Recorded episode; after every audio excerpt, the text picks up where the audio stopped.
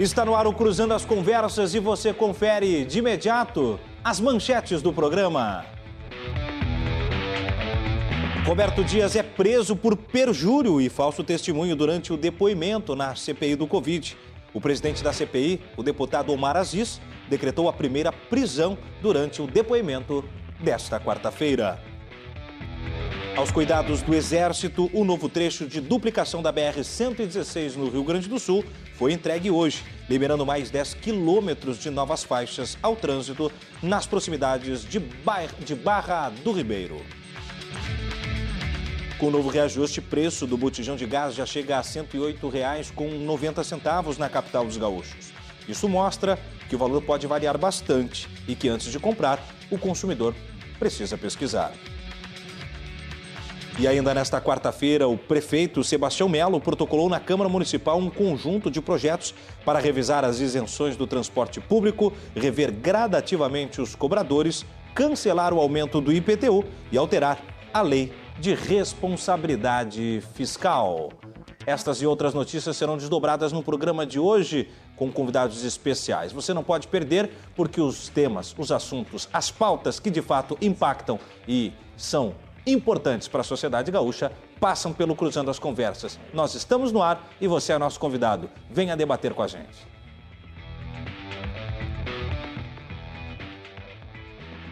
Cruzando as Conversas. Oferecimento: Associação dos Oficiais da Brigada Militar. Defendendo quem protege você. E Badesul. Agente dá valor para o Rio Grande crescer. Muito bem, sejam todos bem-vindos. A você que já está conosco, muito obrigado por vir ao Cruzando as Conversas pelos canais 24 e 524 da Claro Net TV ou da Claro Fibra TV, que está estendendo qualidade de televisão digital por todo o Rio Grande do Sul. E ainda pela internet, nós vamos em todas as plataformas digitais. Não à toa, a RDC é a primeira televisão de fato digital do sul do Brasil. Nós chegamos pelo Facebook, pelo YouTube com as transmissões via live e você pode interagir deixando seu recado na nossa caixa de mensagens. E ainda o nosso jornalismo local estendido no Twitter, no Instagram, 24 horas por dia, levando informação, opinião e prestação de serviço. A credibilidade que você nos empresta chega no jornalismo e no entretenimento da RDC TV. Lembrando também que você pode conferir o programa em formato de podcast pela plataforma do Spotify. Sempre no dia seguinte fica liberado e aí você tem essa possibilidade também. Uma maneira de entender o programa em todas as plataformas, tá bem? O oferecimento, você sabe, nós valorizamos. A Associação dos Oficiais da Brigada Militar defendendo quem protege você. E Badesul Desenvolvimento, a gente dá valor para o Rio Grande crescer.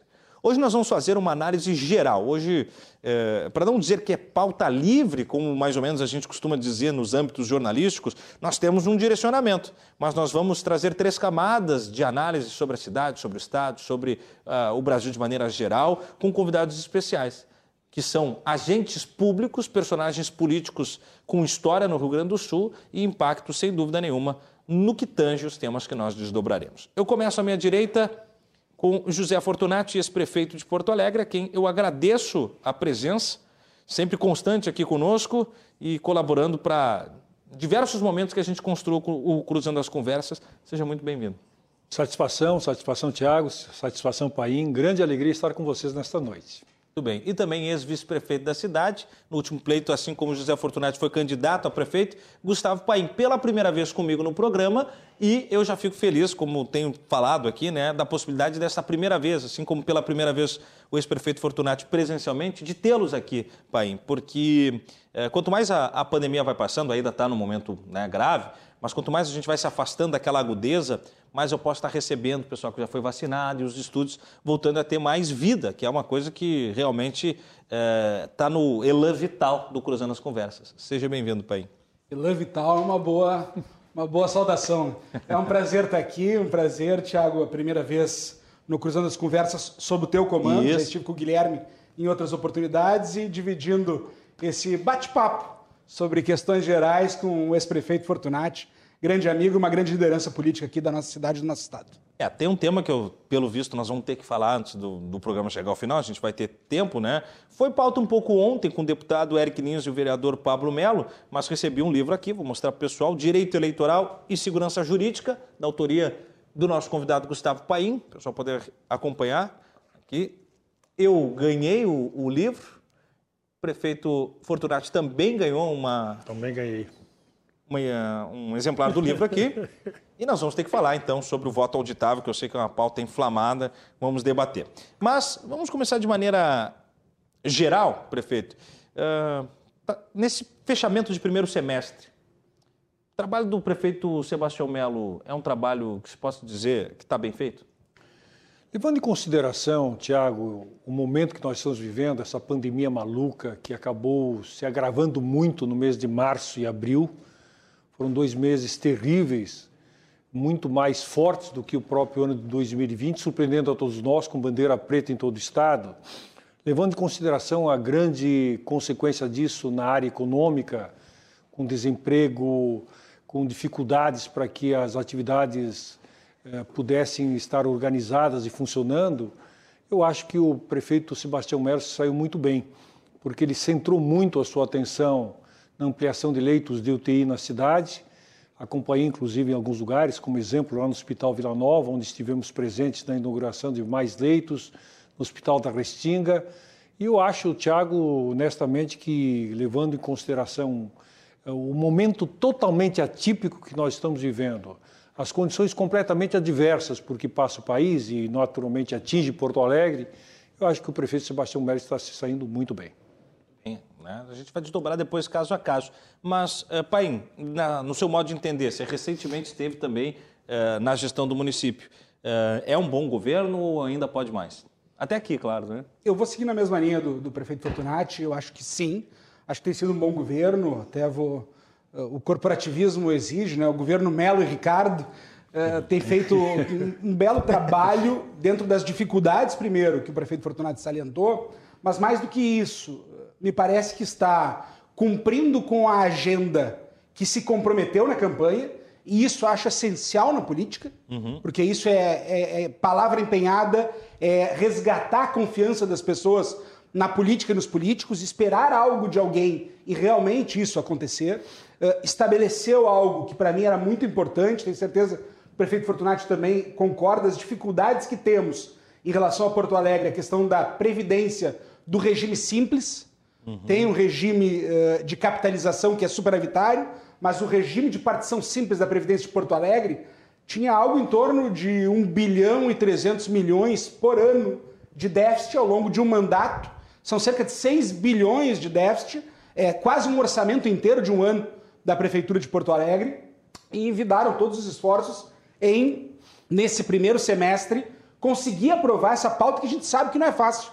Eu lembro que em 2017 nós fizemos o aumento da alíquota. Uhum. Invadiram o plenário, Tiago. Não pôde ser votado no plenário da Câmara, teve que se fazer a votação numa sala paralela, porque foi invadido o plenário. Em 2018, nós apresentamos o projeto uh, da Previdência Complementar. Invadiram o plenário de novo.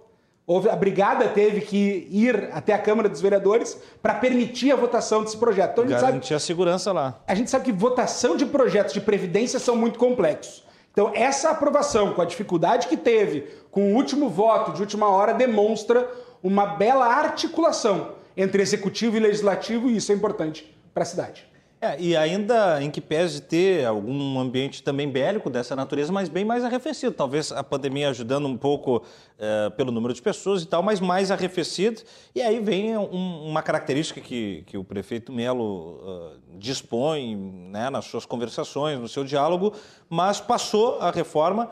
Em algum momento até se achou que não passaria, ficou ali pendente por um voto, aí a virada com o voto do, do vereador Ayrton Ferronato, mas... Uh, evitou o remédio mais amargo, das alíquotas subirem para mais de 20%. É uma boa solução essa reforma proposta, então, por Porto Alegre neste momento, prefeito? Bom, em primeiro lugar, eu acho que é o que viabilizou a aprovação da, da reforma foi o diálogo. Uhum. Eu acho que esse é o ponto central, comparando exatamente com o governo anterior, Paim, com o prefeito anterior, vamos deixar muito claro, com o prefeito atual. Há uma diferença muito grande. O Melo foi meu vice-prefeito, um homem sempre de diálogo, um, alguém que sempre operou muito uh, se relacionando com todas as partes sem abrir mão das suas posições. Ele fez exatamente isso. Procurou as entidades, discutiu com as entidades, procurou convencê-los da importância da reforma, encontrou muita dificuldade, o que é natural, porque as corporações, de forma legítima, defendem os seus interesses, e isso acabou trazendo muitas dificuldades, mas uh, acabou cons conseguindo a aprovação.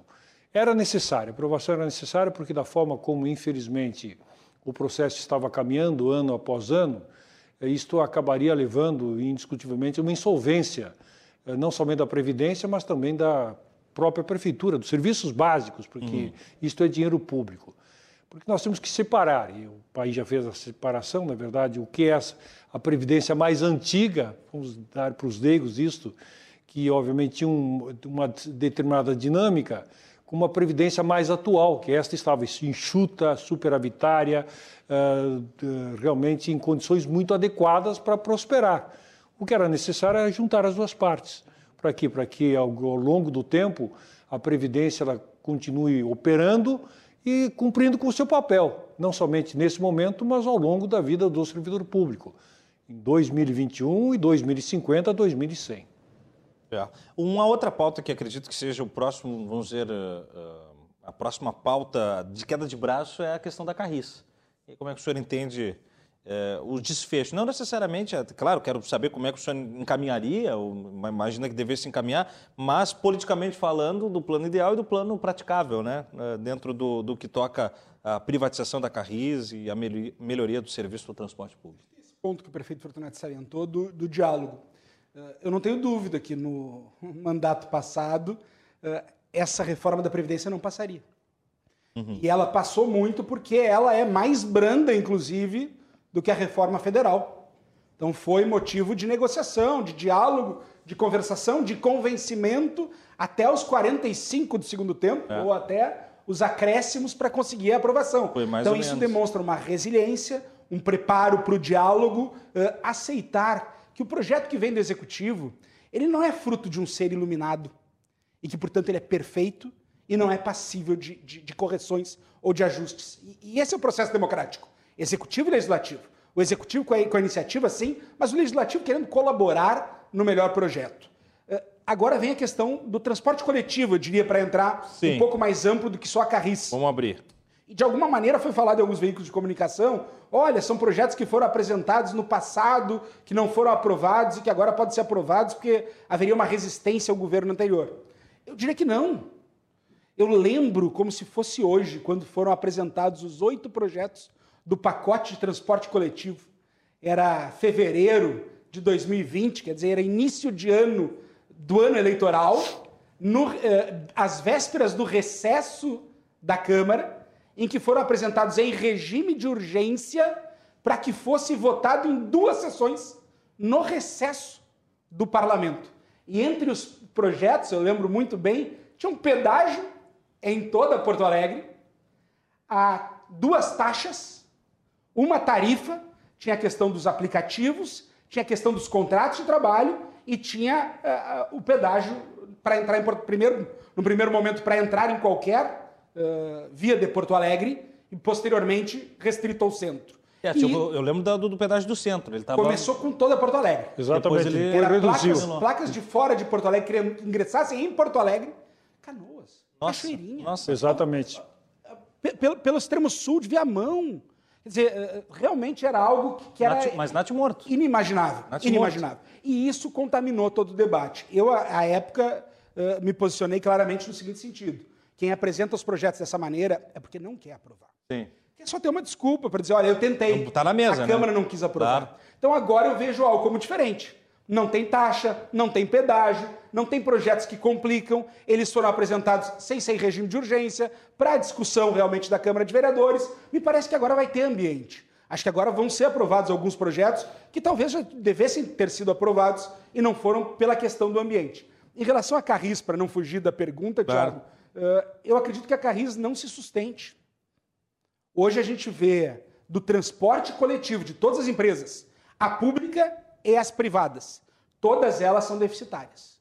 A gente vê uma dificuldade da prestação de serviço, a gente vê escassez de ônibus, a gente vê uh, muitas vezes horários que estão sendo uh, passados, que não estão sendo cumpridos, a gente vê a qualidade do ônibus não aquela que nós queremos, e não estou dizendo que não sejam de boa qualidade, mas que o usuário merece e demanda mais qualidade, todas estão com dificuldade. Aí tu vê uma carris pública com, naturalmente, as regras do serviço público, que ingessam na questão de, de, servidor, na questão de licitação, na questão de aquisição do mais básico. Se quebrar vidros de ônibus da Carris hoje, talvez não tenha para repor. Yeah. Porque tem essa dificuldade de aquisições. Eu não estou dizendo que a Carris não seja algo importante, eu não estou dizendo que a Carris não faça parte da história de Porto Alegre, eu não estou dizendo que os servidores da Carris sejam desnecessários, nada disso.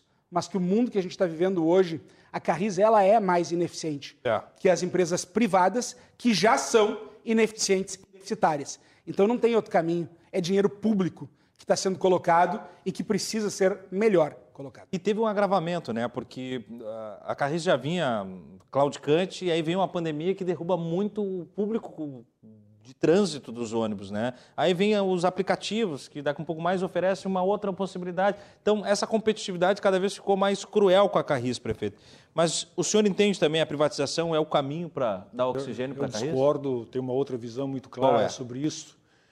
Em primeiro lugar, concordo com o Paim que não dá para discutir Carris sem discutir o sistema. A Carris não pode ser o bode expiatório colocado na sala hoje. É isso que é importante. O sistema está em colapso.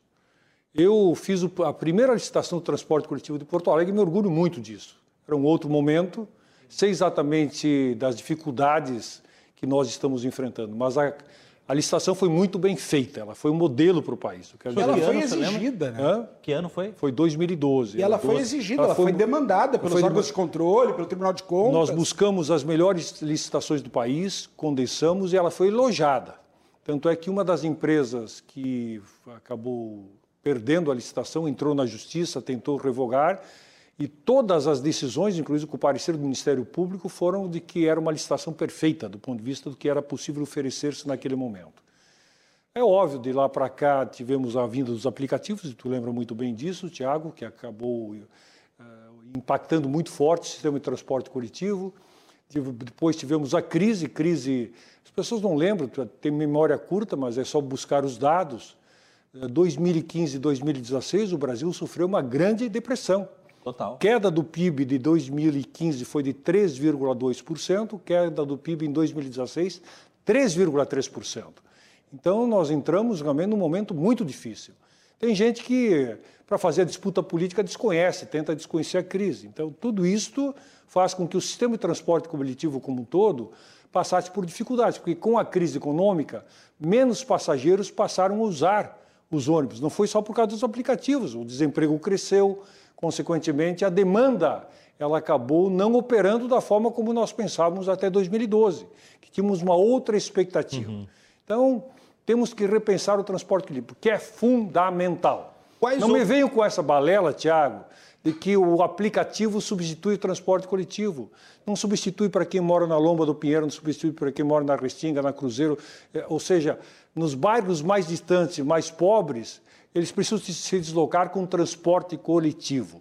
Nós, classe média, podemos nos deslocar com táxis, com aplicativos, etc. A população precisa do transporte coletivo. Primeiro lugar, isso. Segundo lugar, a Carris sempre foi uma empresa diferenciada. Então, nós temos que balizar isso também. Ela tem todos os parâmetros que o pai coloca, tem que fazer licitação para tudo, é uma dificuldade. Os parâmetros realmente se uma empresa privada vai comprar um ônibus, ele negocia até a última instância. Se a Carris vai comprar um ônibus, ele tem que fazer licitação.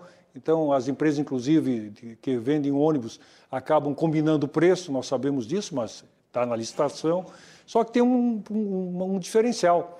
Quando nós terminamos o nosso governo em 2016, a Carris, como exemplo, apresentava 57% dos seus veículos com ar-condicionado. O sistema de transporte privado apenas 17%. Ou seja, a qualidade era muito distinta. Claro, consequentemente, a empresa sai mais cara. Então não dá para simplesmente dizer, ah, a Carris sai mais cara e por isso tem que ser privatizada. Eu faço a seguinte pergunta, Tiago. Tá bem, vamos para São Paulo. Sim. São Paulo, que é capital do país, cidade com 14 milhões de habitantes, que tem um sistema de transporte coletivo bastante razoável. Quanto a Prefeitura de São Paulo investe, subsidia o sistema de transporte coletivo em São Paulo? Tu sabe? Não faço ideia. Não. O nosso orçamento está em 7 bilhões. O orçamento da cidade, para que o nosso telespectador tenha uma ideia. Em torno de 7 bilhões é tudo que a cidade tem para gastar, tudo que a prefeitura tem para gastar. Saúde, eh, educação, troca de lâmpadas, etc. A prefeitura de São Paulo, já no governo Dória, PSTB, no governo Haddad, PT e assim por diante, até hoje, subsidia em torno de 3 bilhões e 200 milhões de reais. 3 bilhões e 200 milhões de reais. Para quê? Para fazer o sistema de transporte coletivo funcionar. Então, essa história de que não se pode dar dinheiro para a Carris para qualificá-la, exatamente para servir de, de modelo, para que ela possa efetivamente, inclusive, disciplinar o sistema, é um, realmente é um discurso que eu não aceito, não consigo aceitar. Porque, ah, então, to, todo serviço público tem que ser tirado do dinheiro público? Ó, eu entendo que o transporte coletivo é fundamental e que a Carris continua sendo fundamental para a cidade. Por isso, esse é um debate que está sendo feito de forma enviesada. Volto a dizer, estão colocando bode na sala, responsabilizando a Carris por uma crise que não é da Carris, que é do sistema como um todo. Que, na verdade, a cidade tem que fazer hoje é buscar uma solução pro sistema de transporte coletivo, para depois discutir a Carris, eu e concordo, não inversamente. Eu concordo em boa parte, e, e não há dúvida da importância do transporte coletivo. Acho que isso aí é, é, é fundamental. Eh, pré-pandemia, claro que hoje, no momento de pandemia, a gente vê algumas diferenças. Mas pré-pandemia, os números eram em torno de 800 mil passageiros transportados por dia em Porto Alegre. Isso mostra a, a relevância, a importância e a impossibilidade né? de, de substituição por um outro modal que seja que não seja coletivo, que seja individual. Não vai conseguir suprir essa demanda, por óbvio. Uh, uh, eu concordo que tem que discutir o sistema como um todo. Só que eu acho que a Carris faz parte dessa discussão que tem que dar dentro do sistema. Sem dúvida, mas não, obviamente, a parte. Porque o, o, o que eu tenho visto, na verdade, é que se discute a Carris como se fosse algo pesado para o poder público, como se fosse hoje uh, um, alguém leproso, como se nós estivéssemos tratando como na antiguidade um leproso e teríamos que simplesmente tratar do leproso. Não, nós temos que tratar do sistema e aí discutirmos dentro do sistema Carris. E se nós fizermos essa discussão de forma ampla, a gente vai chegar à conclusão de que a Carris é extremamente importante para a cidade. É, uh, esse é um dos temas. Agora, também no que diz respeito ao transporte público, nós falamos sempre só de ônibus, né?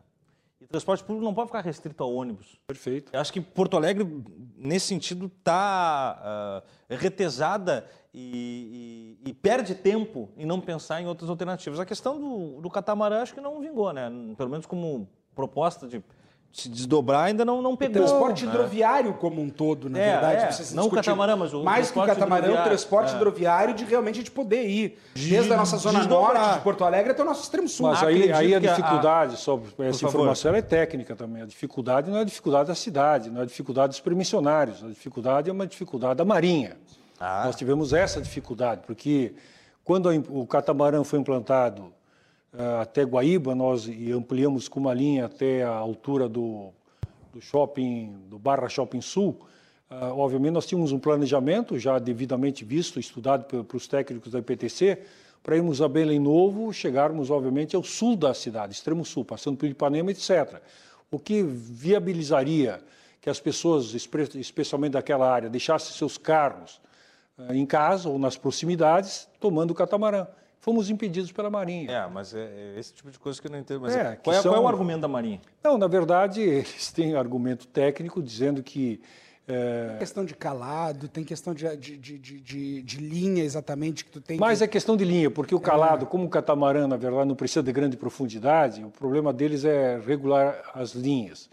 É, que, que, entra em conflito com os clubes náuticos, é uma série de explicações tá que eu acho que tem solução. Na verdade, tem solução, basta ter, volto a dizer, a vontade de sentar-se para buscar-se os outros é, modais. Tem que ter. eu concordo contigo, temos que ter vários modais e um dos modais fundamentais passa a ser o aquático, o pluvial. É. Por quê? Nós temos um lago fantástico, ou rio como queiram, que é pouco aproveitado, que nós acabamos devolvendo para a cidade a partir da revitalização, começando já com... Começamos com, nos virados de frente. Com, com né? o governo José Fugaça, com o PISA, com o Programa uhum. Integrado Socioambiental, com, com o resgate e saneamento básico.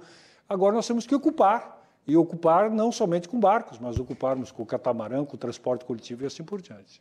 Aí, Pai, eh, nós falávamos ali do, do, da questão dos pedágios do centro, mas vamos falar do centro como um todo. O centro de Porto Alegre já não pulsa mais. E como é que Porto Alegre pode fazer, com, não só economicamente, mas é, eu vejo até que é uma das grandes preocupações do prefeito Melo, e nisso ele não abre mão cotidianamente de até é, pessoalmente estar tá, é, numa, tirando uma placa que está mal colocada, ou cuidando da questão, como ele diz, né, como o grande síndico né, do, do, do da cidade.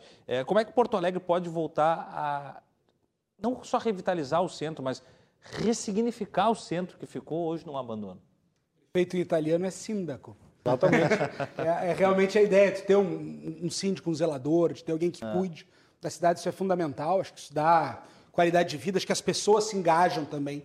Quando vem no exemplo, na liderança, um cuidado com a cidade, tu também te sente, uh, digamos que intimado a, a, cuidar da cidade. Eu acho que o centro pulsa, sim. Acho que ele pode, acho que ele pode pulsar e merece pulsar muito mais. Pode. Mas a própria, o próprio trecho 1 da Orla, prefeito Fortunati, projeto uh, do Jaime Lerner, recentemente falecido, governo Fortunati Mello. A mudança que deu, e eu lembro que foi inaugurado 29 de junho de 2018, era uma sexta-feira, eu fui no final de semana depois para São Paulo, no sábado estava um veículo de comunicação me ligando, olha, absurdo, deu tudo errado, deu engarrafamento. Sim, foram 60 mil pessoas num dia para um local de Porto Alegre que não estava mais. novidade. Né? Que era novidade. Isso mostra ali uma revitalização, o próprio embarcadeiro é uma evolução e agora vai ter ali uma possibilidade de um pier que hoje tu não pode, quem tem uma embarcação privada, não tem fora os clubes náuticos um local onde ele possa uh, descer do seu barco. É. Então, muitas vezes tu vê no trecho 1 da orla uh, os barcos e tu não tem como descer ou consumir no restaurante não. ou nos bares. Então, isso demanda.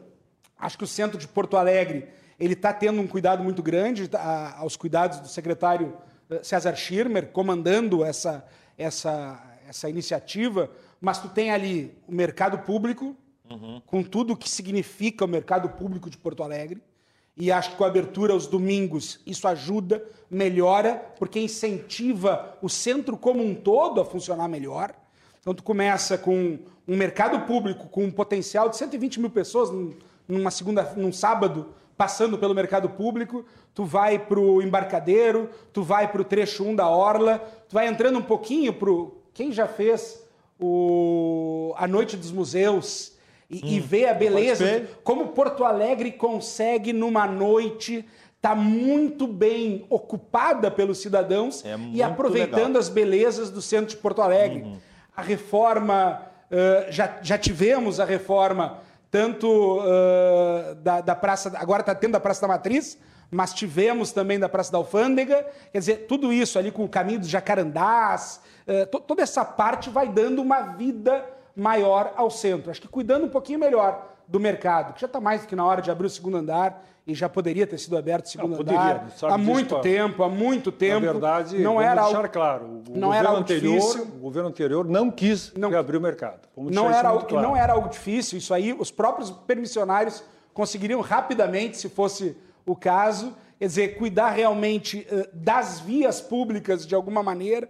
A questão da mobilidade no centro, ela vai precisar uma discussão à parte, não é com um pedágio, mas ela vai precisar uma discussão à parte. Eu acho que o centro ele tem muitos caminhos, ela tem, tem muitas belezas. É, eu... Acho que o turismo do centro merece essa atenção, o centro como um todo. É, Tiago, eu sou morador do centro. É verdade, né? Duque, né?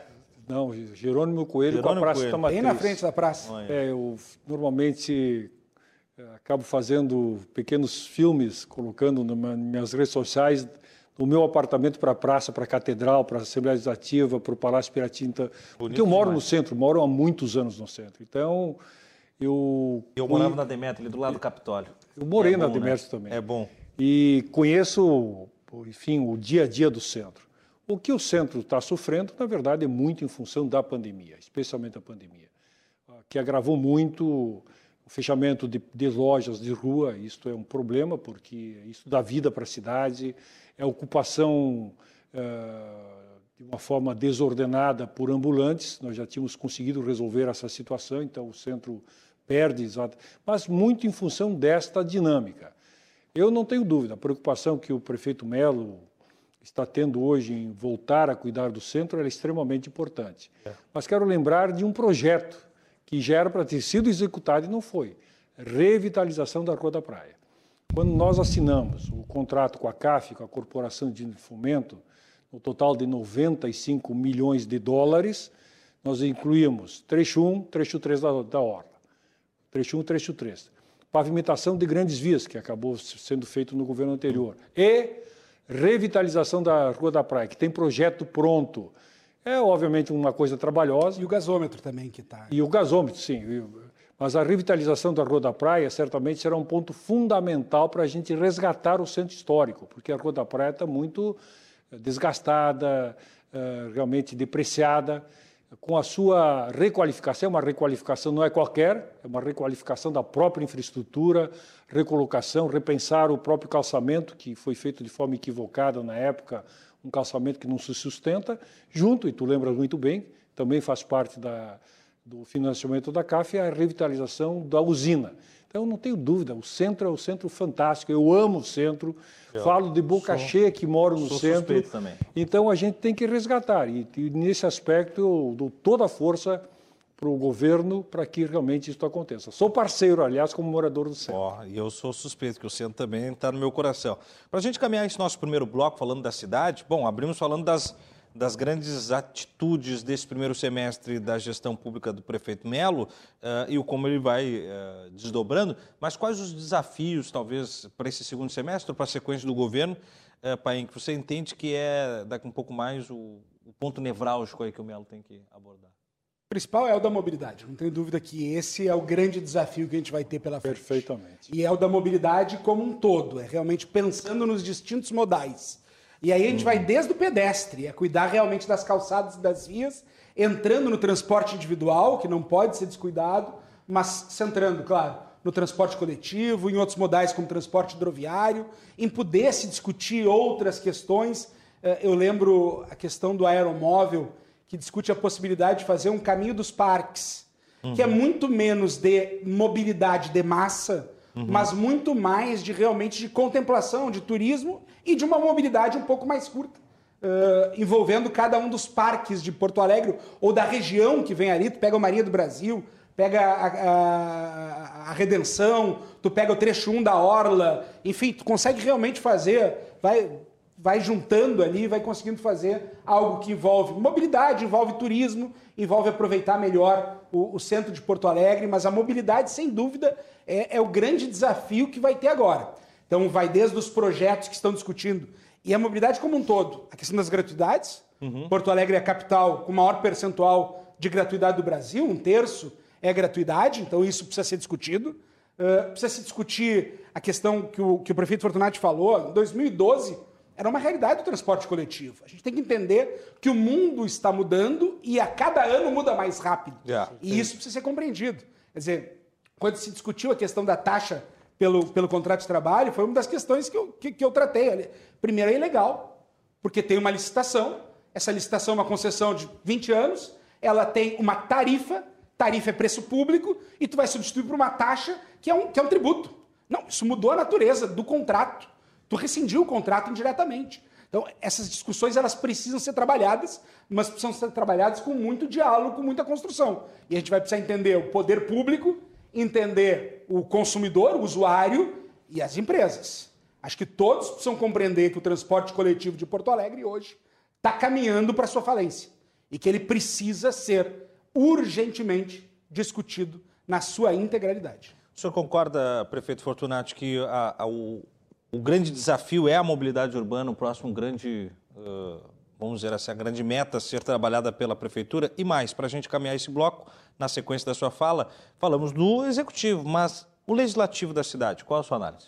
Bom, primeiro só resgatar a questão do centro que a gente acabou esquecendo, a revitalização do Cais Mauá. Bah. Eu participei de dois seminários já, o BNDES está realmente fazendo uma ampla discussão com a cidade, está modelando algo que vai ser extremamente importante e eu acho que agora vai. E vai ser realmente uma mudança fundamental para a cidade de Porto é Alegre, é a revitalização do cais. Bom. A ideia do embarcadeiro era até realmente dar um, uma amostra inicial então, daquela área. Exatamente. Para as pessoas irem e tá, mas e o resto? Aperitivo, Nós né? precisamos né? Aperitivo, né? A cobrança, inclusive, é aí, acontece para que agora aconteça. É. E não o que acontecia até tempos atrás, não, não vamos mexer, uma coisa muito utópica. Bom, Acho, concordo plenamente que o grande desafio desse segundo semestre é resolvermos a questão de mobilidade. Nós estamos finalmente, espero eu, que Deus nos ouça, eu oro todo dia para isso, saindo da pandemia, porque as pessoas estão sendo vacinadas, os, o contágio está diminuindo. Eu falava ontem com o presidente da Associação Hospitalar Vila Nova, que junto com o Restinga atende 40% dos leitos de UTI na cidade, leitos completamente SUS, e ele me dava uma informação interessante. O número de internados idosos reduziu de uma forma fantástica. Ou seja, as vacinas estão funcionando. Vacina funciona. É importante que as pessoas saibam. Quem, na verdade, está hoje procurando os leitos de UTI são jovens que ainda não foram vacinados. E quem vacinou e que é contaminado tem uma doença muito leve. Então, essa informação é importante. Por que, que eu trago este tema? Porque, naturalmente, nós temos que pensar o quê? A cidade começa a voltar ao seu normal, cada vez mais, a gente já percebe que há, uma, entre aspas, uma certa normalidade, com as precauções adequadas. Então, o tema da mobilidade, obrigatoriamente, se no primeiro semestre o tema da saúde foi o tema preponderante, no segundo semestre, para mim, concordando com o Paim, o tema da mobilidade urbana na sua integralidade, que inclui, obviamente, o transporte coletivo, será o fulcral. Bem. A Câmara de Vereadores. Câmara de Vereadores. Ah, é? Me fez uma provocação. Eu não acompanho muito a Câmara de Vereadores, até porque nesse momento estou mais viajando pelo Estado, organizando meu partido, pensando em 2022. Então eu não teria condições, quero deixar muito claro, de fazer uma análise crítica sobre como tem funcionado a Câmara. Então tá. Acho que a gente pode falar um pouco sobre a, sobre a questão da vacina que o prefeito estava falando. Porto Alegre está avançando bem. Com certeza. Porto Alegre é a capital que melhor tem uh, vacinado. É, hoje estava em 39 anos e deve chegar a 35, acho que É, não, e percentual sexta, de né? população né? com a primeira dose, é, percentual de população com a segunda dose. Que é um grande, que é uma, uma grande coisa de destacar mesmo, para que o percentual da segunda dose é que é o grande. Uhum. Exatamente. É, a grande, o Porto Alegre está tendo a consciência de é, buscar a segunda, a segunda dose. dose. E isso não tem ocorrido em muitas cidades do interior do Rio Grande do Sul e algumas capitais do Brasil têm tem pisado muito feio na bola com a segunda dose. Acho é. que nisso merece uma saudação para o secretário Mauro Esparta por toda a equipe. É. Tem uma equipe, mesmo desde a equipe de carreira ao, ao grupo trazido pelo, pela, pela gestão, que está demonstrando um trabalho bem feito. Nós voltaremos a falar tanto da cidade de Porto Alegre, mas especialmente no próximo bloco agora focando no estado de maneira geral. Vamos ouvir alguns trechos também da entrevista exclusiva que o governador Eduardo Leite nos concedeu ontem e desdobrar as falas e os temas com os nossos convidados especiais. Você também participa do programa, mande seu recado e mande perguntas a José Fortunato Gustavo Paim e nós voltamos em instantes. Não sai daí.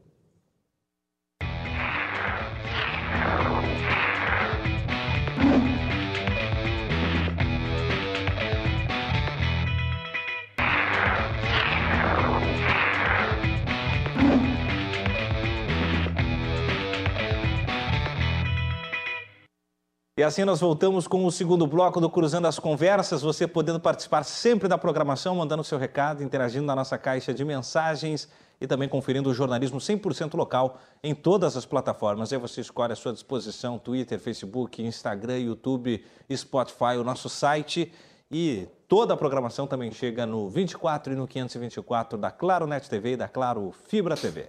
Cruzando as conversas de segunda a sexta-feira a partir das 10 da noite, trazendo os temas de impacto local com o oferecimento da Associação dos Oficiais da Brigada Militar, defendendo quem protege você.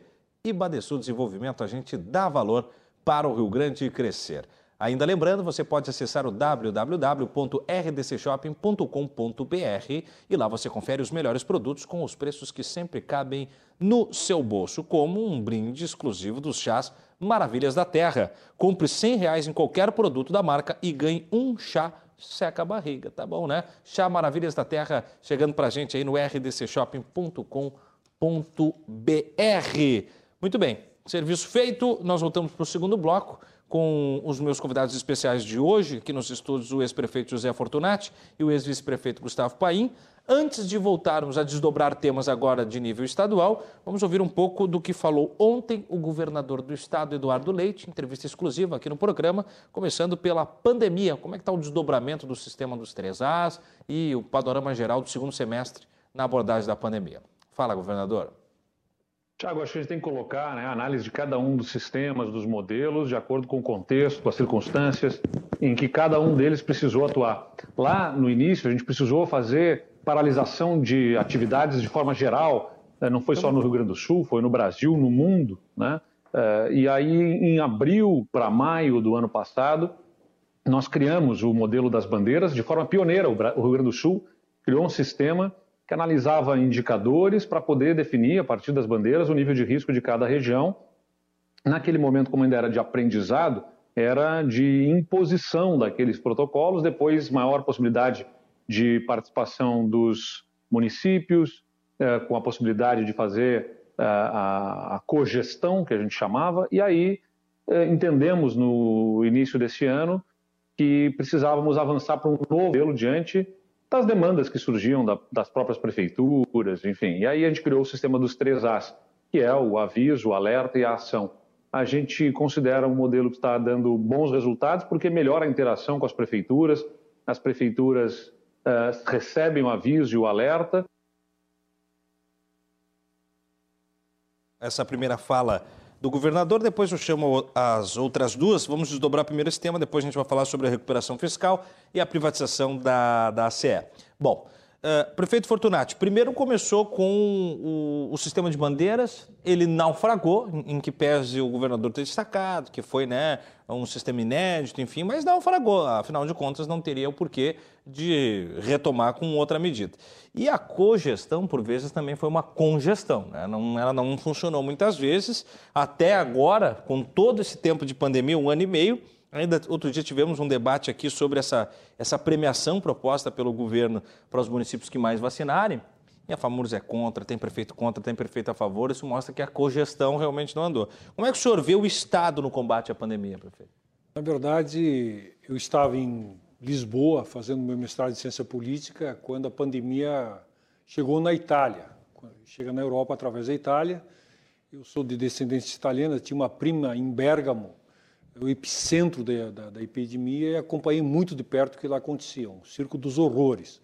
Depois foi para a Espanha e Portugal tomou as medidas imediatamente, fechando tanto as fronteiras aéreas quanto terrestres, e Portugal acabou tomando medidas muito duras. O que chama atenção nessa história toda? Portugal é um país com sete partidos, desde a direita até a esquerda, tem um presidente de centro de, centro-direita, tem um primeiro-ministro de centro-esquerda, porque é semipresidencialista. Bom, quando as medidas foram anunciadas inicialmente, medidas duras, e vai quebrar o pau. Não, realmente, a Assembleia da República, que é o Congresso Nacional Português, o debate foi muito intenso, mas numa noite, por unanimidade, aprovaram as medidas duras. E no dia seguinte, os portugueses, que reclamam muito, o português é muito reclamão, é. mas extremamente cioso do seu, do seu, da sua responsabilidade, passaram a se comportar. Eu vivi esse primeiro período em Portugal, voltei para cá em 19 de março, e o que eu encontro no Brasil? Um Brasil completamente desordenado, ninguém se entendendo. Na verdade, todo mundo cheio de razão, começando pelo presidente da República, passando pelos governadores, prefeitos e pela população como um todo. Na verdade, nós não estamos acostumados a realmente fazermos é, ações coletivas, conjuntas, visando um objetivo comum. Normalmente são partes da população que fazem isso. Falta na nossa cultura algo que permita que a gente caminhe juntos. Então, de lá para cá, o que a gente tem visto é muito mais um debate que não leva a lugar nenhum, que acaba atrapalhando as próprias políticas públicas, porque na medida que o presidente da República tem um posicionamento, uh, diz que é atleta, não precisa tomar vacina, não precisa usar máscara, e temos governadores e até prefeitos, enfim, alguns até seguem essa linha, outros completamente diferentes, bom, isso cria uma confusão aonde? No cidadão. Então o cidadão fica inseguro, não sabe como se portar e acaba não se portando muitas vezes de forma adequada. Então, se nós falarmos com o nosso secretário de Segurança, vice-governador Ranolfo, ele vai dizer: é impressionante como a brigada é chamada todo dia para desmanchar festas clandestinas. É, é. Bom, mas. Mesmo a Guarda Municipal também. No, Guarda Municipal? Também eu, aqui no Porto Alegre. O Ranolfo, conversei muito. com ele outro dia, ele me disse: é impressionante, é uma sido. coisa maluca. E não é agora, março, bandeira preta, uh, situação caótica é. na saúde, o pessoal fala. Então. E, e, festas que chegam até. Outro dia tinha uma festa com mais de 200, 300 Exato. pessoas. Não, num único evento. E, e o que ele me disse? É muito comum eles irem a, a, pequenos apartamentos, 50, 60 metros quadrados, completamente lotados. Imagina Absurdo, o que, né? o que aquilo assim, tudo fechado, porque não Absurdo. querem chamar atenção. Sim. Então a propagação do vírus se dá num nível exponencial muito doido. Então, infelizmente, eu acho que o Brasil não tem conseguido, é, por causa muito pelo debate político, político partidário, político ideológico, não tem conseguido superar algumas dificuldades. Felizmente, Agora, eu acho que estamos afinados nas três esferas em relação à vacina, uhum. com pressão, sempre não interessa, mas estamos afinados. As vacinas estão vindo, algo que poderia ter acontecido um mais pouco cedo, antes, né? mais cedo. É. Bom, uh, ex-vice-prefeito Gustavo Paim, da sua demanda, como é que o senhor entende, então, o comportamento do Estado? Porque coisa é mais complexa quando a gente fala do Estado na gestão, porque daí ramifica para os municípios e tal, e essa cogestão realmente foi uma queda de braço em muitos momentos. Mas como é que o senhor entende que, que se deu esse trabalho e, e como ele pode também desdobrar daqui para frente? A pandemia ela ligou uma luz vermelha em termos de federação brasileira.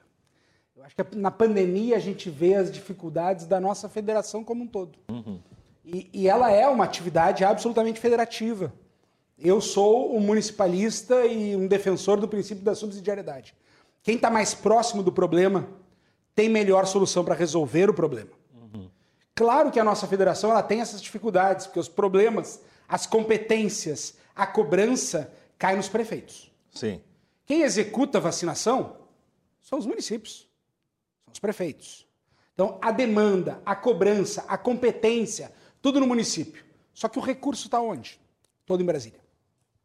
Então a gente percebe claramente um problema na pandemia, que é um problema não apenas da pandemia, mas da Federação Brasileira, que ela é realmente e precisa ser repensada.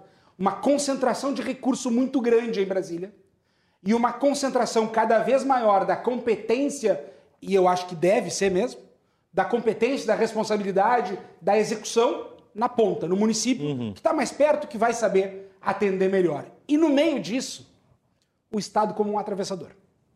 A Federação Brasileira hoje é isso. É, mas é de fato. A Federação Brasileira, na verdade, hoje é, de fato. é isso.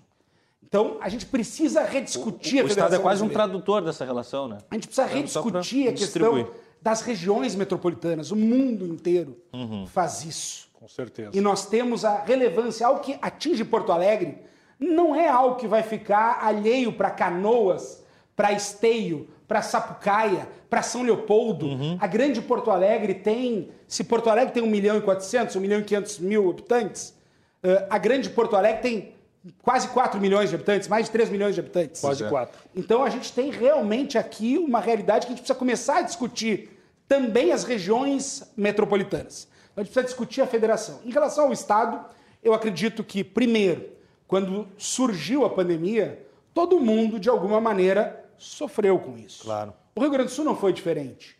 Mas o governo e o governador tiveram a coragem de empreender e ter um sistema que, de alguma maneira, conseguiu estabelecer um controle dentro da nossa federação que nós talvez não tivéssemos em nível nacional. Então, de alguma maneira, deu uma unidade em termos do Rio Grande do Sul. Aí, claro, a demanda, de novo, estoura nos prefeitos. O comércio fechado, o comerciante, o desemprego, vai bater na porta do prefeito.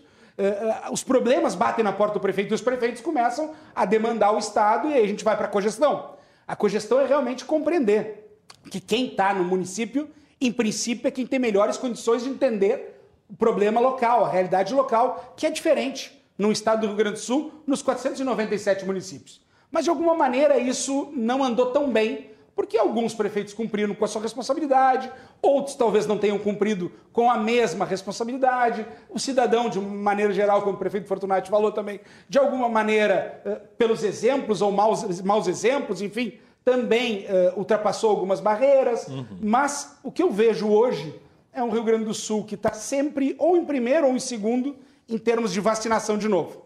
E é. isso é fundamental da gente é. entender. Realmente, naquilo que o prefeito Fortunati bem analisou, que hoje a gente tem uma sintonia nas três esferas em termos da necessidade de vacinação, ela avança primeiro pelos prefeitos, pelos municípios, não há dúvida nenhuma, mas a gente vê tanto nos municípios, a capital do Rio Grande do Sul e o Rio Grande do Sul como um todo, liderando em termos de vacinação, e acho que disso a gente pode se orgulhar.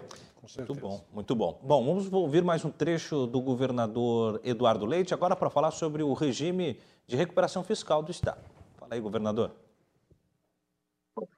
Olha, nós assumimos um governo, é importante lembrar, que tenha, tinha o atraso na folha de pagamento, né? estava levando mais de 30 dias para pagar os servidores no primeiro ano de governo, uh, na integralidade. Depois, né, nós tínhamos ainda os atrasos na área da saúde,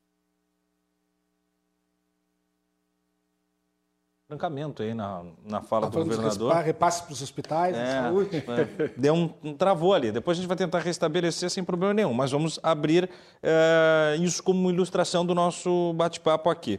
Prefeito, é, essa foi uma das grandes missões também do governo Eduardo Leite é, e que ele pretende entregar mais ou menos com o seu mapa completo, né, na a recuperação fiscal do Estado. E aí depois a gente emendou no papo ali, tem um trechinho que a gente fala antes de falar sobre a privatização da CE, mas especialmente ah, agora com a privatização, ontem mesmo ele anunciou o repasse do ICMS para os municípios e tal, a importância disso também, prefeito.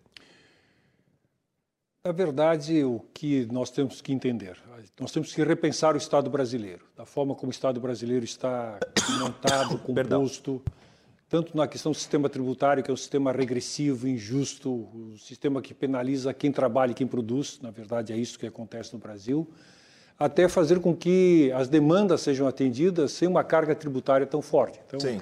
esta é a grande equação. Então, eu acho que o governador Eduardo Leite tem feito, indiscutivelmente, o seu papel, tem procurado cumprir, tem feito uma discussão uh, começou dialogando com todas as forças políticas do Estado, também uma grande novidade no, no, Rio Grande do Sul, e esse é um grande mérito do governador Eduardo Leite, e coloca em execução o seu planejamento. Mas eu quero chamar a atenção para uma coisa, porque Por hoje favor. pela manhã, dois amigos meus, nós estávamos numa rede social, e eles, um é mais bolsonarista, um é mais lulista. E voltou àquela velha história da declaração do presidente Bolsonaro de que teria doado um trilhão e 100 bilhões de reais para estados e municípios salvado 2020. Uhum. Eu tive a preocupação de ligar para Brasília, conversar com um amigo meu do Tesouro Nacional, buscar, buscando alguns dados, para tentar descobrir, elucidar um pouco mais essa história, porque eu não me convenço simplesmente com discursos contra o Bolsonaro ou contra o Lula. Eu, eu, obviamente, vou em busca de dados. E vou dar alguns dados interessantes, Por favor. me permite, Tiago. À vontade, prefeito. O que acabou acontecendo? Na verdade, a declaração do presidente Jair Bolsonaro de que no ano de 2020, a União colaborou com 1 trilhão e 100 bilhões de reais para os estados e municípios. É verdadeira.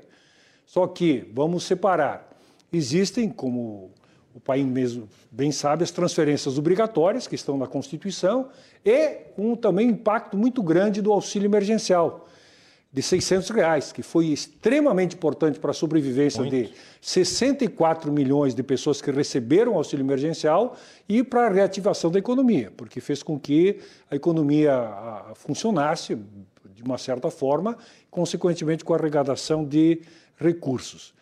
Na prática, o que realmente aconteceu além dos repasses automáticos, transferências obrigatórias do auxílio emergencial, foi chamado Programa Federativo de Enfrentamento ao Coronavírus, que foi uma lei, uhum. onde a União repassou para os estados e municípios praticamente 77 bilhões de reais, ou seja, além do que os estados recebem normalmente, houve um repasse em função da crise da Covid de 77 bilhões de reais. Qual a consequência disso? Eu fiquei espantado. Dados do Tesouro Nacional. Estados e municípios, em média, fecharam o caixa de 2020 com quase o dobro de dinheiro de 2019. Quase o dobro de dinheiro de 2019. Então, independente de reformas, independente de vendas de estatais, de não sei o que lá, na verdade, essa ajuda do governo federal praticamente dobrou o caixa dos governos municipais e estaduais em todo o país em 2020. Para mim foi uma surpresa, porque então, opa, a coisa não é tão não é tão fantástica assim Sim. na relação dos estados e municípios como dizem. Tem uma participação do governo federal. E veja bem, não sou bolsonarista, é bom deixar muito claro. Mas nós precisamos buscar os dados. É a maior, segundo os dados do Tesouro Nacional, 2020 foi a maior disponibilidade de caixa para prefeito e governadores nos últimos 19 anos. Aí vem, Paim, a contradição. Nós estamos em plena pandemia da Covid, recessão econômica, fechamento de postos de trabalho, é só nós andávamos pelo centro de Porto Alegre, lojas fechando, enfim, é, bandeira preta não permitindo funcionamento regular, consequentemente redução da, teoricamente, da arrecadação de tributos, que acontece, e o que acaba acontecendo? Prefeitura com mais grana, Tesouro do, do Estado com mais grana, também por colaboração do governo federal. Então tem, temos que fazer justiça. O governo do Estado, o governador Eduardo Leite, tomou algumas medidas importantes para sanear o caixa do Tesouro do Estado, uhum. mas não podemos deixar de reconhecer que tanto em Porto Alegre, tanto no governo do estado, Canoas e as cidades receberam um aporte bastante considerável do governo federal, que permitiu a sobrevivência dos municípios e dos estados em 2020. Muito bem, tá aí, com dados, e é importante isso, né, Paim, o, o, o que fala agora o prefeito Fortunati, né, para tentar também nadar nesse grande charco que nós vivemos das polarizações, tem que estar o tempo inteiro se carimbando, né? Eu não sou isso, não sou aquilo, mas eu tenho dados aqui. É interessante eh, o, o quanto isso cada vez mais talvez seja até é, um para-choque cada vez que vai se falar de política no Brasil. Mas. É, é um fato que é importante ser reconhecido. Eh, houve a questão da, da do auxílio pela perda da arrecadação uhum. com ICMS e ISS, uhum. Estados e municípios os repasses para a saúde, o auxílio emergencial. Quer dizer, houve, sem dúvida nenhuma, uma, e numa crise como a gente vive, eh, mesmo os liberais compreendem a necessidade de injeção de recursos públicos num momento de calamidade que a gente estava enfrentando. Então, isso foi fundamental. Não tenho dúvida que nesse ponto, e, e, e de novo, é uma realidade da nossa federação. Só quem tem condições de colocar recurso público nesse momento é a União. De forma Porque absoluta. o recurso está na União. Então, isso é importante, entender que o recurso está na União e que ele foi, sem dúvida nenhuma, disponibilizado para os estados e para os municípios que terminaram o ano de 2020, a imensa maioria, em melhores condições. Eu não vou usar azul ou vermelho, uhum. que acho que o azul e o vermelho estão terminando mal o dia de hoje. Não são bons exemplos, é, não são bons exemplos hoje. É. Hoje, no dia de hoje, pelo amor de Deus. Mas, na verdade, de alguma maneira, eh, por incrível que pareça, é, essa, essa essa contradição aparente, né?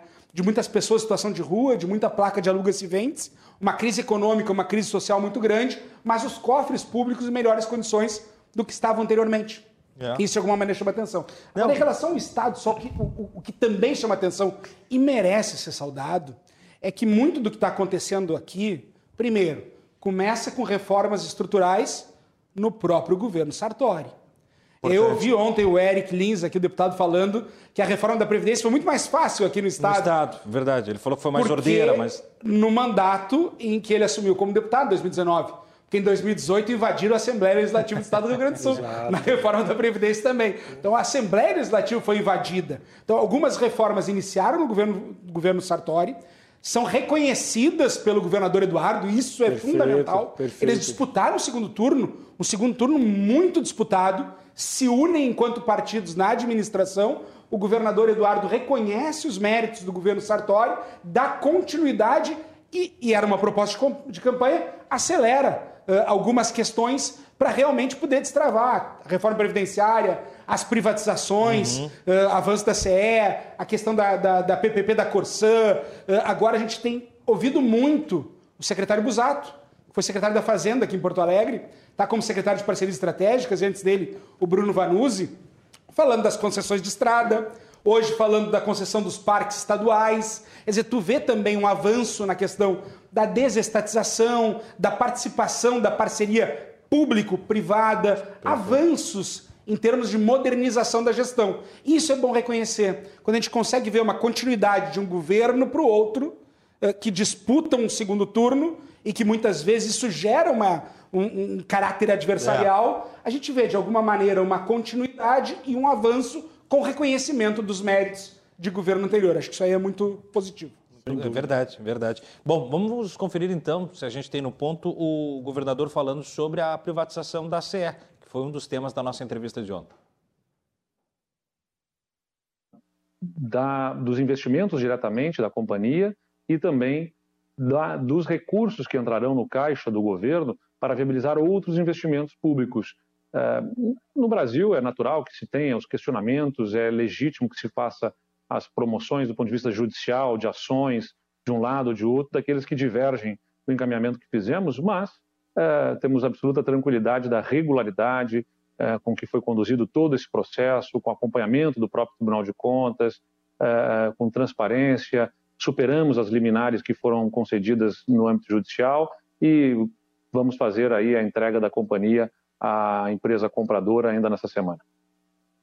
Muito bem. Governador, gostaria que o senhor falasse agora sobre o projeto Avançar, né? o pacote de obras que introjeta aí o maior investimento com mais de um bilhão eh, nas, nas questões das rodovias, né? no, no, no, a questão asfáltica, né? e que também traz não só a necessidade de é, quase que um saneamento né? no que diz respeito às estradas, a qualidade de transporte, mas que impacta também na economia, haja vista uma melhoria em diversas localidades que há muito tempo estão esquecidas. Gostaria que o senhor falasse um pouco sobre essas circunstâncias. Dos investimentos que o Estado projeta aí com os recursos da, das privatizações, a gente pretende justamente fazer uh, uma, uma, série de investimentos em diversas áreas, mas a demanda reprimida onde o Estado é ausente ela é muito maior do que a capacidade de atendimento uh, do Estado. Né? Então a gente está projetando fizemos o um anúncio de investimentos na área de eh, estradas e agora estamos também organizando projetos de investimento em outras áreas, na saúde, na educação, na própria segurança pública, dentro do programa Avançar, que é esse programa que nós anunciamos com recursos das privatizações. Então, eh, o Estado tem uma demanda reprimida de muitos anos de falta de investimentos. Não vai se resolver tudo isso, evidentemente, num curto espaço de tempo, mas a gente tem a perspectiva aí de poder fazer novos anúncios de investimentos. 13 dias. Nossa, enquanto o governador falava, a gente assuntava aqui, né, é, do quanto desgasta é, a gestão pública de maneira geral. O prefeito Fortunato lembrando que né, envelhece, né, prefeito? O Paim também, os fios de cabelo branco aparecem, as olheiras.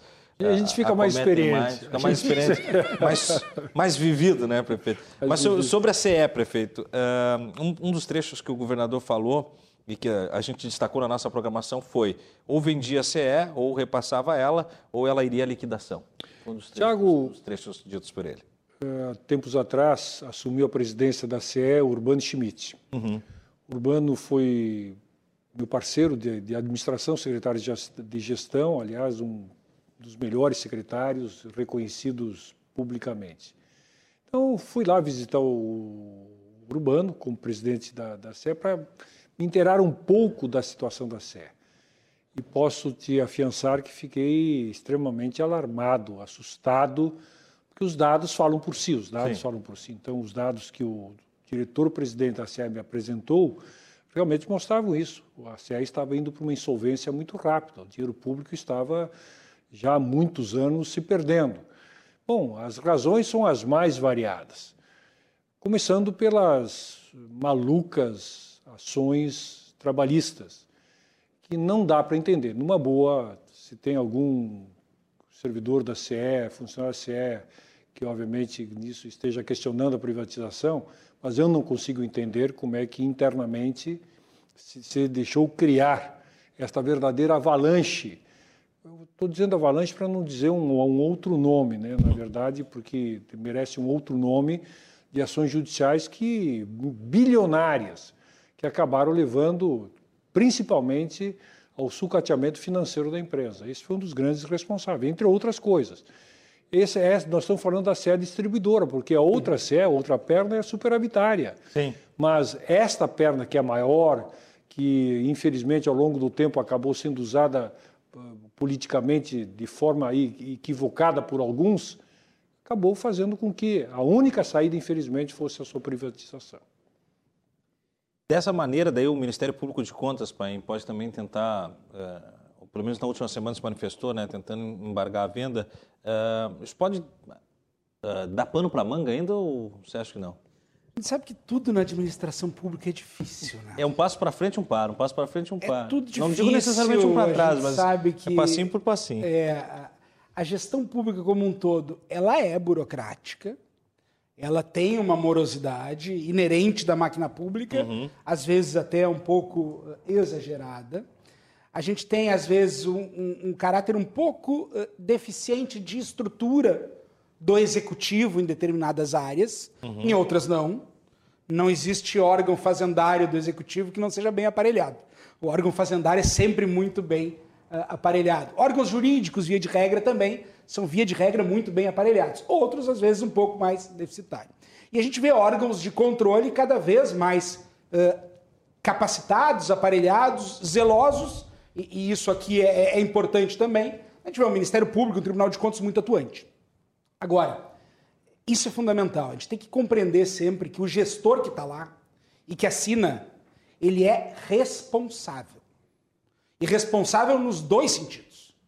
Responsável porque sabe o que está fazendo e está amparado em todo um aparato estatal que leva esse caminho. E ele é responsável no sentido de que ele é chamado a responder uhum. se algo estiver errado. Sem dúvida.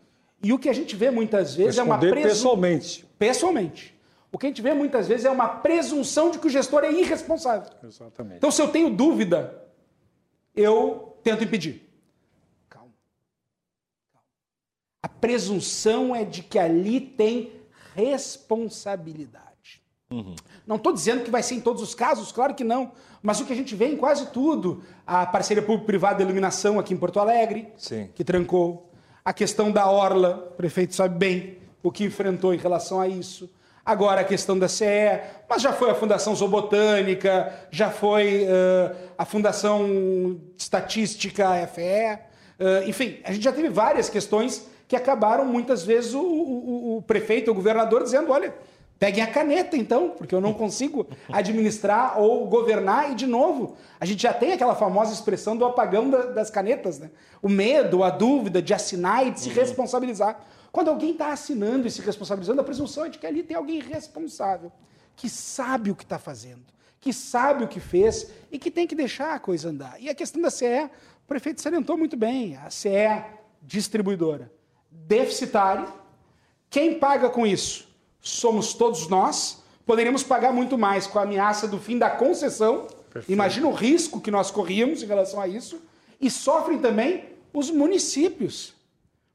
A dívida que tinha a CE com o ICMS é. era bilionária. É. Tanto que agora, com a Equatorial, já começam os municípios a receberem a, receber. a sua parcela do repasse do ICMS. Quer dizer, que chega em hora urgente, isso, né? Uma hora urgente. Isso prejudica a todos. Então precisa se compreender que o Estado precisa ser reformado. E a gente sabe que reformas são difíceis. A gente sabe que reforma previdenciária é difícil. A gente sabe que reforma tributária é difícil. A gente sabe que reforma administrativa é difícil. A gente sabe, está se discutindo muito agora em Brasília, reforma eleitoral, reforma política. São reformas difíceis, mas são reformas absolutamente necessárias para que a gente consiga aos poucos ir avançando. Mas, claro, a reforma pode ser uma expressão mágica. Uh, o Tiririca foi uma candidatura que eu diria que no slogan dele foi uma candidatura estelionatária. Vote Tiririca, pior que tá, não fica.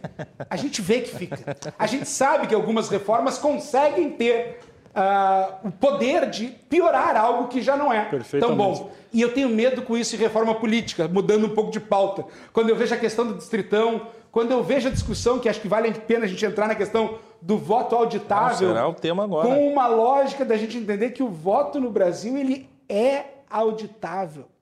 E eu não estou aqui fechando questão em relação ao voto impresso, não estou nem dizendo isso. A gente só tem que ter nesse tema um debate que seja mais sério. Eu vejo, infelizmente, de lado a lado nesse tema, um debate que tenta uh, levar ao outro, ou desconsiderar a opinião do outro, ou, ou, ou tentar fazer crer que a opinião do outro é absolutamente uh, equivocada. Uhum. Quando ele é um desprezível. debate... Desprezível. Desprezível. É, eu estou querendo pegar um adjetivo desprezível. desprezível. E, e quando a gente está falando num debate absolutamente sério, quando a gente vai olhar VEDEM, da Universidade de Gothenburg, quando a gente vai olhar a pesquisa do Centro para o Futuro da Democracia, da Universidade de Cambridge, a gente vai ver que nos últimos anos a democracia no mundo está se deteriorando. Exatamente. Da Universidade de Gothenburg tem um dado que 68% das pessoas vivem em estados autocráticos. Nós somos a minoria. Aqueles que vivem em estados democráticos, como o Brasil é, é uma minoria no mundo. A maioria vive em estados autocráticos. Alguns autocráticos eleitorais, uhum. autocráticos com eleições, mas ainda assim autocráticos. E esse tema é um tema que discute, no fundo, a, as instituições, a confiança nas instituições e a confiança na democracia. O modelo como um então, todo. Então, por mais que eu discorde da tese de alguém, eu preciso trazer aqui argumentos sérios. Eu ouvi o ex-presidente Lula falando: querem voltar à idade da pedra, como se a gente estivesse voltando para a urna de lona e para cédula de papel. Ninguém está propondo isso. Então, por mais que tu não goste da ideia do voto impresso, tu tem que entender que a tua crítica tem que ser séria, que a tua crítica tem que ser fundamentada, que a tua crítica tem que ser responsável, porque senão tu apenas fomenta o outro lado em um problema, em um debate que envolve a democracia brasileira e que é muito sério. É, são temas sérios, né, Pai, que tem um, uma carga muito grande de infantilização até por parte dos atores públicos, que é, é aí que se esvazia a coisa. Mas isso é tema para o nosso último bloco. Nós vamos para um rápido intervalo, aí vamos debater o Brasil de maneira geral e, claro, falando sobre a reforma eleitoral. Eu sei que dá pano para manga. Em instantes a gente volta, então você não sai daí.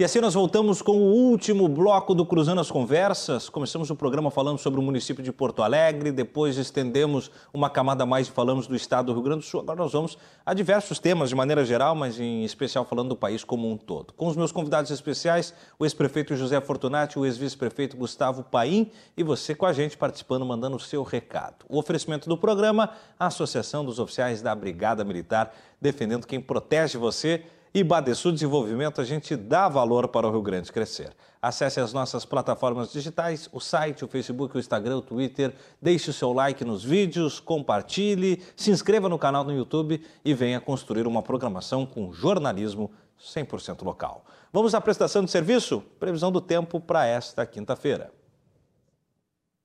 Porto Alegre, a mínima baixando mais uma vez, hein? Como no começo da semana, indo a 9 graus e a máxima também baixando um pouco com referência ao dia de ontem, ao dia de hoje, na verdade, chegando a 20 graus.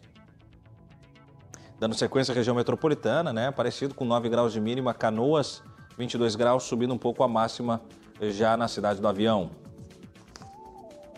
Serra Gaúcha, a mínima cai, vai para 6 graus, a máxima se mantém na casa de 20. Céu aberto na Serra, pequena chance de chuva. A gente confere Estância Velha, com mínima de 8, máxima de 23 graus, mantendo também o céu aberto conforme nós temos aí toda a região metropolitana e o Vale dos Sinos para esta quinta-feira. Já no litoral, Osório tem 13 graus de mínima e a máxima em 18 graus. Aí, algumas das regiões do estado, a gente sempre trazendo para você essa prestação de serviço, especialmente né, em época em que qualquer informação sobre temperatura faz a diferença. Chegamos na época do bota casaco, tira casaco. Bom, para falar de Brasil, vamos começar pelo lado político da coisa. Né? Não que não estivéssemos falando de política até agora, mas o político uh, como a, a, gema da coisa, prefeito. Uh, a reforma política do Brasil, com a reforma eleitoral, é, ela verdade, passa ou não passa? Na verdade, é uma reforma eleitoral, sempre lembrando que, mesmo que tenhamos uma lei geral das eleições lá de 97, a cada dois anos, antes das eleições ou municipais ou nacionais, nós temos uma mini-reforma, chamada mini-reforma. Uhum. Capítulo no livro só sobre isso. Aí. É, e, e esta mini-reforma sempre prepara surpresas. Então, a cada ano, os deputados federais e senadores, mas especialmente deputados federais, é quem mais se envolvem na questão da reforma política. Os senadores, a grosso modo, dizem amém. É isso que acontece. Porque é, são os deputados federais que acabam fazendo os experimentos. Então, eles fazem o experimento, testam com vereadores, deu certo, mantém, não deu certo, voltam atrás. Como exemplo, coligação.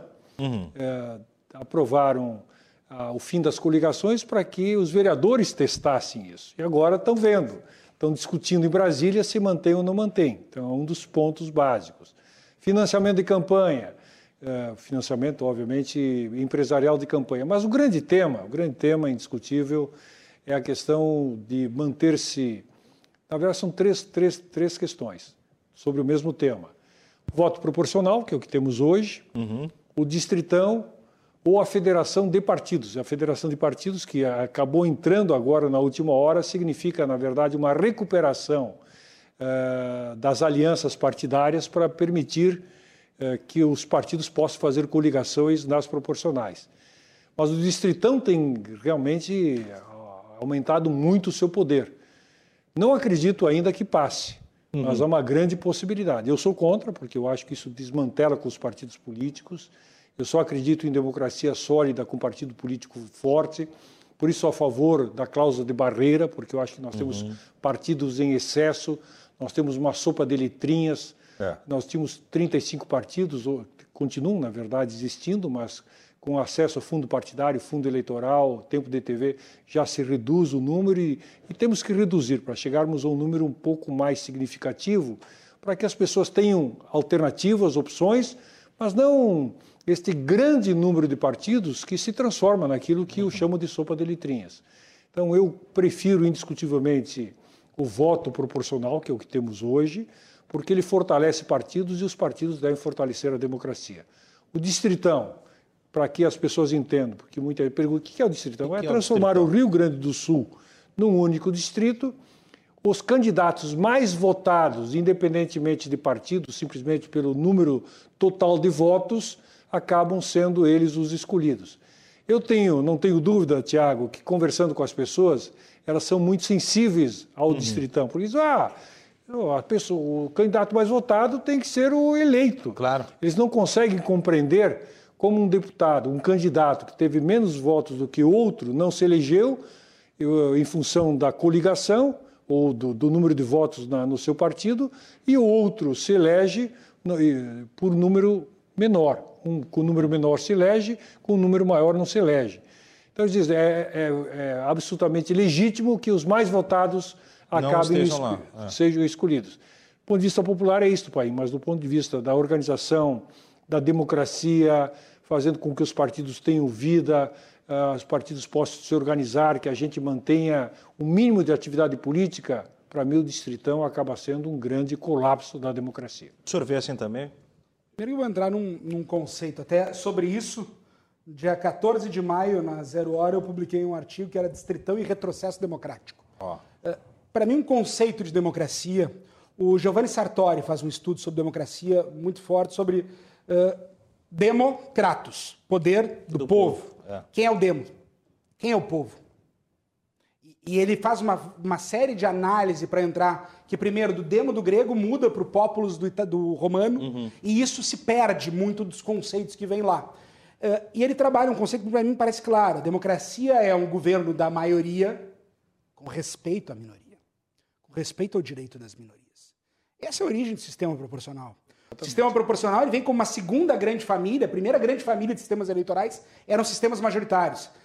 Quantos países tem na FIFA? Acho que mais de 200, tem mais do que na ONU. Tem. Tem mais ou menos isso de sistemas eleitorais. O sistema proporcional brasileiro, eh, como era até a eleição anterior, era único no mundo. Há cientista político que diz, ah, é que nem o da Finlândia e do Chile. Não. Coligação na proporcional, no sistema proporcional, com pluripartidarismo, como a gente só tinha, só tinha no Brasil. Era o único, era jabuticaba. Isso significa que é ruim? Não. Não significa que é ruim. Mas era uma característica, porque é assim em termos de sistemas eleitorais, porque é uma evolução política histórica de muito tempo em muitos países. Então, primeiros grandes, primeiros grandes, a primeira grande família era o sistema majoritário, de turno único ou de dois turnos. E a gente fala, ah, maioria absoluta. O de dois turnos, que é a balotagem que surge na França, não é necessariamente uhum. maioria absoluta. Na Argentina, tu pode eleger um presidente com 40% desde que abra 10% em relação ao segundo, ou com 45% dos votos no segundo turno. Sim. Que é democrático. É, que é democrático. do país. Há um sistema que agora entrou com a deputada Renata, que ela traz, que é um sistema conhecido que na Austrália tem, que é o, o, o voto transferível. que é tu conseguir fazer o segundo turno dentro do primeiro turno, com a eliminação do menos votado e o segundo voto que iria para ele, para quem que vai, e assim tu conseguir, numa sucessão de análises, eleger alguém em um único turno com maioria absoluta. Então tem várias. E aí o sistema proporcional vem nesse sentido. Ele surge quando minorias se veem desrepresentadas, não representadas. E aí tem o sistema proporcional que tem. O sistema proporcional tem uma grande vantagem. Ele melhor representa os diferentes espectros da sociedade, proporcionalmente. Em maior ou menor proporção, dependendo do tamanho do distrito, do número de cadeiras, de cláusula de barreira ou não, uma série de questões. Mas ele tem uma dificuldade. No Brasil, com 33 partidos, nesse sistema proporcional, a gente vai ter sempre um presidente da República que é eleito com uma minoria. Uhum. Nunca sai uma maioria das urnas. A gente tem no Brasil hoje 28 minorias. E isso é uma dificuldade para formar um governo de coalizão que não seja de cooptação e que os interesses de maioria sejam não aqueles interesses que saem da urna, mas outros claro. que possam surgir nesse. Então, esse talvez é o grande problema. O sistema proporcional não forma maiorias, mas melhor representa a sociedade. O sistema majoritário forma maiorias, mas não representa a sociedade. E o distritão não representa nada. Porque tu bota os mais votados ali como se, ah, mas foram os mais votados. Sim. Só que esses, vamos imaginar, deputados federais do Rio Grande do Sul. 31 deputados federais. Esses 31 possivelmente vão fazer 20% dos votos. Tu vai ter 80% dos votos que serão rasgados, desconsiderados. Será que isso é realmente democrático? Não, com certeza não. Com certeza não. Então, o primeiro ponto que acho que o prefeito Fortunati entrou é que vai ser a primeira eleição geral que nós vamos testar o nosso sistema proporcional com pequenas mudanças que ocorreram nos últimos anos e que foram muito boas. Que são quais? Fim da coligação na proporcional. Hum. Era absurdo tu ter. Eu vou pegar o. sei lá, o Partido Comunista e o Partido Liberal que podiam concorrer coligados. Sim. O Partido Liberal podia fazer 90% dos votos dessa coligação, o Partido Comunista 10%. Se o mais votado da coligação fosse do Partido Comunista e tivesse uma única cadeira, tu teria 100% dos eleitos do Partido Comunista, com 90% dos votos na coligação do Partido Liberal. É, que loucura é essa? Então, a, a coligação na proporcional realmente era uma excrescência que só nós tínhamos. Cláusula de barreira. O prefeito entrou bem. A gente tem muitos partidos. E a nossa cláusula de barreira é bem tímida, começa com 1,5%, vai a 3%. Porque no passado se impôs com a lei dos partidos políticos, de 96 para 10 anos depois, 5% de cláusula de barreira e o Supremo Tribunal Federal considerou inconstitucional. Então, 3% me parece que de alguma maneira a gente traz alguma barreira. Isso ajuda muito. Filtra, né? Pelo menos filtra. Filtra, filtra muito. Filtra, filtra. Cláusula de desempenho individual. Tu não tem hoje aquela possibilidade de alguém com mil ou dois mil votos ser Professor Irapuã Teixeira, que era do Rio Grande do Sul, Exatamente. concorreu pelo PRONA, deputado federal, nas costas do Enéas, uhum. e se elegeu deputado federal por São Paulo com 600 votos. Hoje tu tem uma cláusula de desempenho mínima, que é 10% do quociente eleitoral. Então, ao longo dos últimos anos, nós tivemos evoluções no nosso sistema proporcional. Eu não sou, no mundo ideal, um defensor do sistema proporcional. Eu sou, no mundo ideal, um defensor do sistema misto, que é o sistema distrital misto, e o meu estilo modelo alemão, que tu vai realmente ter partidos nacionais com lista fechada. Uhum. Isso vai dar a proporcionalidade da ideologia, porque é sem coligação, mas tu vai ter nos distritos eleição majoritária. Aproxima o eleitor do eleito, diminui custo de campanha e dá sensação de pertencimento, de ele me representa e não ele não me representa, uhum. que a gente tem. Mas sem desconsiderar a proporcionalidade das ideologias partidárias, claro. que eu sei que está em desuso, mas a gente não combate. O partido político ele é essencial. A gente não combate o problema do partido político querendo piorar o partido político. A gente destruir o partido político. Destruir o partido político. A gente precisa trabalhar com leis, e isso precisa avançar, que tragam democracia interna para o partido político.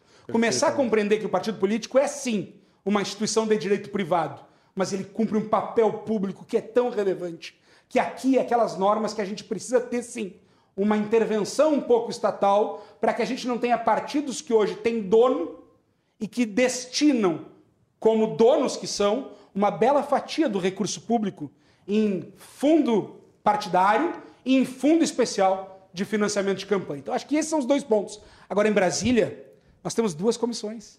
Nós temos uma comissão de reforma eleitoral, comandada pela desembargadora, pela desembargadora, pela deputada, deputada Margarete Coelho, Isso. que é uma eleitoralista, doutora em direito, professora de direito eleitoral e que está fazendo um belo trabalho. Muitos eleitoralistas do Brasil, tive o prazer de contribuir também, e fez um projeto de um código eleitoral. Que isso que o prefeito Fortunati falou, é, é, a gente tinha até 97 as chamadas leis do ano. Em 91 se fez uma lei para a eleição de 92. Em 93 se fez uma eleição, uma lei para a eleição de 94. Em 95 se fez uma lei para a eleição de 96. Em 97 a gente tem a Lei Geral das Eleições, a Lei 9504 de 97, que seria para todas as eleições a partir dali. Mas primeiramente, a cada quatro anos tinha uma mini reforma eleitoral, e agora, ultimamente, a cada dois, dois anos, anos. Uhum. tem uma mini reforma eleitoral. Então, tu ter. Re... E isso é um problema, porque a gente tem o Código Eleitoral, a lei de inelegibilidades, a lei das eleições, a lei dos partidos políticos, a Constituição Federal, as resoluções do TSE, que tem força de lei, em vários diplomas. Então, tu ter um código eleitoral abarcando tudo isso pode ser um grande avanço. Essa é uma comissão que eu torço que dê, que dê certo. Mas essa a vai levar um tempo. A comissão de reforma política, que o presidente é o deputado Tibé, e acho que a deputada Renata é a relatora, relatora. essa eu tenho receios, porque se discutiu o distritão, acho que já retrocederam, acho que não vão avançar nisso, mas que sem dúvida a gente precisaria avançar em dois temas. Financiamento de campanha, ainda não encontramos o equilíbrio. Perfeito. Ainda não encontramos Perfeito. equilíbrio. E sistema eleitoral. Porque sistema eleitoral é simplesmente a essência da democracia. É como a gente transforma voto em mandato. E se a gente não discutir isso, talvez a nossa democracia ainda sofra um pouco mais de tempo. É, mas... Nesse momento, eu sou o que talvez o Inter e o Grêmio tiver, tiver, deveriam ter feito, sou um pouco mais retranqueiro. Vamos garantir aqui o resultado, não vamos deixar violarem as nossas defesas e vamos manter o que aqui está para pelo menos testar Pai, esse nosso sistema proporcional. Só tem um problema, só tem um problema. Lá, Nesse momento, o Grêmio e Inter não serve como exemplo. Os dois perderam por 2 a 0 é. na noite de hoje. É, não, dureza, não, não, não dureza. serve como exemplo hoje. Então vamos é. primeiro proteger o que a gente tem Vamos buscar o Bragantino de exemplo, eu acho. Né? O Bragantino. Mas vamos testar o sistema proporcional com essas mudanças para ver, para sentir e aí discutir realmente. E, e eu, sinceramente, uhum. se for para mudar de sistema proporcional, eu defendo o sistema distrital misto. Mas aí é um Também. debate que vai demandar muito fôlego. Perfeito. E o voto auditável, prefeito? Não, eu sou a favor da, do voto impresso, com toda certeza. Uh, eu poderia aqui apresentar inúmeros argumentos, estudei muito o assunto, vi estudos, inclusive, que os americanos fizeram, é o sistema mais, mais moderno. Para quem tem gente que diz, não, os Estados Unidos não usam urna eletrônica, balela. Os, os, americanos usam em vários estados urnas eletrônicas, mais modernas do que as nossas, inclusive. E em todos esses estados, a urna ela imprime o voto. Então é importante que as pessoas saibam disso. Hoje é uma exigência a impressão do voto. Mas eu tenho consciência da forma como o debate está acontecendo neste ano de 2020 nós estamos fugindo da lógica razoável de buscar o melhor processo eleitoral, aquilo que nos dê confiabilidade. Hoje fica muito mais na legitimidade ou não das eleições de 2022. Isso me preocupa. Eu começo a preocupar. Tanto é que eu recuei, eu defendi já no teu programa uhum, que é claramente o voto impresso com a urna eletrônica. Fui convidado para participar desta última mesa. Por que, que não vim? Exatamente porque eu recuei. Porque continuo, continuo absolutamente convencido de que, com o passar do tempo, nós teremos que ter o voto impresso na urna eletrônica. Mas, neste momento, como se percebe claramente, a conflagração de forças, a dificuldade pelo tempo, pelo tempo exatamente de conseguirmos implantar a urna eletrônica com o voto impresso, é melhor recuarmos, fazermos as eleições de 2022 no modelo atual, com urna eletrônica somente, pensando aí sim, com o tempo, naquilo que eu considero ideal, dar confiabilidade no processo sem qualquer questionamento. Urna eletrônica com voto impresso. Da sua parte. Primeiro, não tenho problema discutir. Eh, eu sei que dentro do universo eleitoralista, discutir o voto impresso é quase um problema. Eu não tenho problema de discutir o voto impresso, desde que a gente largue com uma premissa. As eleições no Brasil são confiáveis. A justiça eleitoral no Brasil é uma instituição séria e confiável. E o Brasil dá exemplo nas suas eleições há muito tempo para inúmeros países mundo afora. É verdade que a nossa urna eletrônica é de primeira geração, que depois vieram urnas eletrônicas de outra geração, de segunda geração, com voto impresso acoplado. Esse é o primeiro ponto. Mas a gente precisa partir dessa premissa. A ideia de que o voto impresso é o voto auditável, como se hoje a gente não tivesse um voto auditável, isso de alguma maneira está no cerne dizendo que a gente não pode confiar na nossa democracia e nas nossas eleições. Isso não é verdadeiro. O voto é auditável. Tu começa primeiro com a zerésima. Tu olha e não tem nada ali dentro da urna. Ela não é conectada a nada. Ninguém uhum. consegue invadir a urna porque ela não está conectada. E ela começa com a zerésima. E ela, terminado o último a votar, sai o extrato de votação. E está ali o resultado da votação. Então, ela é absolutamente auditável. Uhum. Ela é analisada neste processo por mais de 11 instituições sérias e respeitáveis que analisam para ver se tem uma fraude ou não. O TSE, a cada eleição, disponibiliza as urnas eletrônicas para que hackers e universidades tentem invadi-la.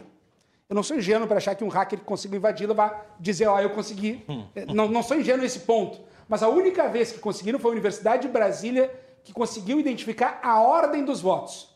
Não viu quem votou e em quem votou, mas a ordem com que foram dados os votos. E depois isso foi consertado e foi melhorado, porque todo ano acontece claro. essas melhorias. Então, esse é o primeiro ponto. Uh, a, a, eleição no Brasil é fidedigna, a justiça eleitoral no Brasil é confiável. Agora, tu tem uma dupla checagem com voto, com voto impresso, eu não vejo problema nisso. Eita. O custo, 1 bilhão e 800 milhões de reais. O Fundo Especial de Financiamento de Campanha é muito mais do que isso. Então, a eleição, a democracia, ela tem, não vou dizer um custo, ela tem um investimento. Uma eleição no Brasil custa mais ou menos 800 milhões de reais um ano de eleição. Uhum. E, e, e, tu vai abrir mão disso? O caro é não ter democracia. Exatamente. Então, se o debate está nesse ponto do voto impresso uh, ser quase da essência de se, confer... de se confiar na democracia brasileira, então não coloque o custo como um empecilho. Sim. Não é. Não é o argumento. Se está em xeque a democracia, o custo não é argumento.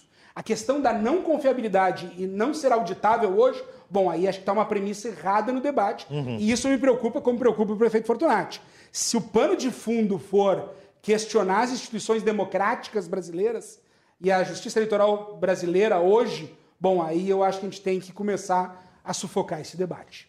Agora, para não Bolsonaro... deixar esse debate crescer, a gente precisa discutir com argumentos um pouco mais sérios. Não é o custo Talvez seja dificuldade de tempo, prefeito, concordo. Talvez seja um outro ponto que a gente possa entrar, que é realmente daqui a pouco, se está servindo para algum pretexto, do sujeito votar ali, aparecer e dizer, não, eu não votei nesse que está aparecendo ali, uhum. e daqui a pouco tu querer impugnar urnas ou questionar resultado eleitoral. Uhum. Então, neste momento, com o debate acirrado que a gente está, não é o momento da gente discutir isso. É. Agora, eu não tenho problema em discutir o voto impresso, é. que eu acho que pode ser, sim, um avanço em outras circunstâncias. O presidente Bolsonaro já havia dito que ele havia vencido a eleição em primeiro turno e hoje falou que Aécio Neves venceu a eleição. Ele não pode provar, segundo ele, mas é uma teoria. Né? São dois argumentos aí dentro disso do que vocês estão falando. É, é um pouco isso. Assim, ao longo, a gente tem urna eletrônica, a gente tem voto eletrônico no Brasil desde 2006. E nunca teve um questionamento com elementos, com provas, com subsídios, minimamente sério que tenha demonstrado alguma fraude ou algum problema eleitoral. Então, vamos confiar nas nossas instituições. Muito bem. A gente vai caminhando no final do programa. Eu vou trazer as considerações finais com o prefeito José Fortunati. Prefeito, nas suas considerações finais, pedindo os seus próximos passos da vida pública. Se o senhor puder contar para a gente, trazer um pouco das suas próximas caminhadas, fique à vontade também para a prestação de serviço. O espaço é seu. Bom, em primeiro lugar, agradecer a oportunidade, Tiago. Muito bom estar com o Paim, belo debatedor, sempre foi um debatedor muito elegante, muito firme nas suas convicções e respeitoso. Isso é fundamental, especialmente na democracia. Bom, eu estou neste momento organizando um partido, o Partido Republicano da Ordem Social, que já existe no Estado, mas estava praticamente esfacelado. Estamos organizando ele em todo o Rio Grande do Sul preparando naturalmente a nossa caminhada para 2022, 2024. Eu pessoalmente sou candidato, a, sou pré-candidato uhum. a deputado federal, pretendo voltar à Câmara dos Deputados, onde lá estive por dois mandatos, para continuar contribuindo com o meu estado, meu país, que a gente tanto, tanto ama. Uh, obviamente, sei que não é um período muito simples para a gente falar em política, mas uhum. nós temos que continuar falando na política, a boa política, combatendo o mal feito, combatendo o mau uso do dinheiro público, combatendo especialmente essa intolerância que cada vez mais toma conta, especialmente das redes sociais. Verdade. As pessoas não debatem mais ideias, as pessoas se xingam. E não é qualquer xingamento, não é qualquer adjetivo, são palavras bastante ofensivas. É. Então vamos parar com isso, vamos realmente resgatar um pouco mais do debate, que o Painha colocou há pouco. Vamos debater ideias, não existe assunto proibido. Quem proíbe assunto, quem diz esse assunto não pode ser proibido, é antidemocrático. Então, discutir se a urna eletrônica com voto impresso é democrático, mas vamos discutir com argumentos. Dizer que não é democrático, bom, para mim é tão autoritário quanto os que, obviamente, defendem uma outra tese. O que nós não podemos é caminharmos para 2022 na insegurança jurídica. Nós precisamos ter muita certeza de que as regras a serem determinadas até outubro deste ano, elas sejam determinadas com muita tranquilidade pelo Congresso Nacional, em seguida o, o, o, Tribunal Superior Eleitoral venha com toda a regulamentação e a gente caminhe com toda a tranquilidade, fazendo um grande debate no ano que vem. Eu não estou nesta de que eh, há uma polarização inevitável entre Lula e Bolsonaro e nada mais se cria. Eu tenho muita tranquilidade de dizer, Tiago, que eu acredito na possibilidade de construirmos uma terceira via. Quem é, não sei mas vou trabalhar para isso. Bom, sempre bom estar com o senhor, prefeito. Ex-vice-prefeito da cidade de Porto Alegre, também uma honra recebê-lo no programa, que se torne um hábito, viu, Paim? Venha sempre que possível. É muito bom e realmente o prefeito Fortunato fala bem é, quando diz que o programa fica até mais agradável. Eu, às vezes, gosto do debate quando ele pega fogo, às vezes aqui ele pega e é, e é da minha verve, mas quando a gente tem um papo solto assim também que a gente pode desdobrar e tem um bastante tempo, né, o programa, com uma hora e 45. É muito bom ouvir vocês falando, a gente aprende bastante, eu daqui, o pessoal em casa. Então, muito obrigado, seja sempre bem-vindo. O debate é sempre bom, né? E o debate quente ele é bom. A questão é que ele tem que ser respeitoso. É. Acho que esse a é grande questão é essa, respeitoso. É. E às vezes eu tenho um, um hábito de, de, de, quando eu defendo uma tese, me empolgo é e às vezes talvez fale um pouco alto demais, mas nunca com a ideia de desrespeitar. Acho que é isso uhum. o cuidado que a gente tem que ter. Isso Mas aí. realmente de, de, acreditar naquilo. Claro. E isso é da essência da própria advocacia. E da política. E da política. Foi um prazer estar aqui, Tiago, no, no, programa agora comandado por ti, debater com o prefeito Fortunati, com quem já, já tive inúmeras oportunidades de debater e conversar sobre a cidade de Porto Alegre, sobre a política, e realmente um, um, um pensador da política, e isso é fundamental uh, na Câmara dos Deputados, isso é fundamental no Congresso Nacional, isso é fundamental na política brasileira. Eu ouvi o prefeito Fortunato falando em não podemos é ter insegurança jurídica. O nome do meu livro aí é Direito Eleitoral e Segurança Jurídica. A brincadeira nos meios eleitoralistas é que o único lugar onde tem segurança jurídica no direito eleitoral é na capa do livro. Porque a gente vive, a gente vive, a gente vive um momento, a gente vive um momento de, de, de insegurança jurídica e no direito eleitoral mais ainda, Perfeito. pela proliferação de normas, mudança de normas, mudança de composição de tribunais, os juízes uhum. eleitorais têm mandato, então a mudança uh, da composição dos tribunais muda a orientação uh, jurisprudencial também, uh, mas fundamental aqui, eu me orgulho muito, isso aqui foi minha, minha, minha tese de doutorado Barato. e foi a primeira tese de doutorado no Rio Grande do Sul sobre direito eleitoral. Olha só. E esse é um tema que a gente precisa debater mais. Sou professor de direito eleitoral da Unicinos, é uma disciplina optativa. A PUC não tem disciplina de direito eleitoral. A URGS não tem disciplina de direito eleitoral. Ah, a Universidade Federal do Paraná tem três ou quatro disciplinas de direito eleitoral. O direito eleitoral lida com a democracia. E é, e é isso que eu acho que a gente precisa debater mais e compreender, foi o que o prefeito Fortunati falou.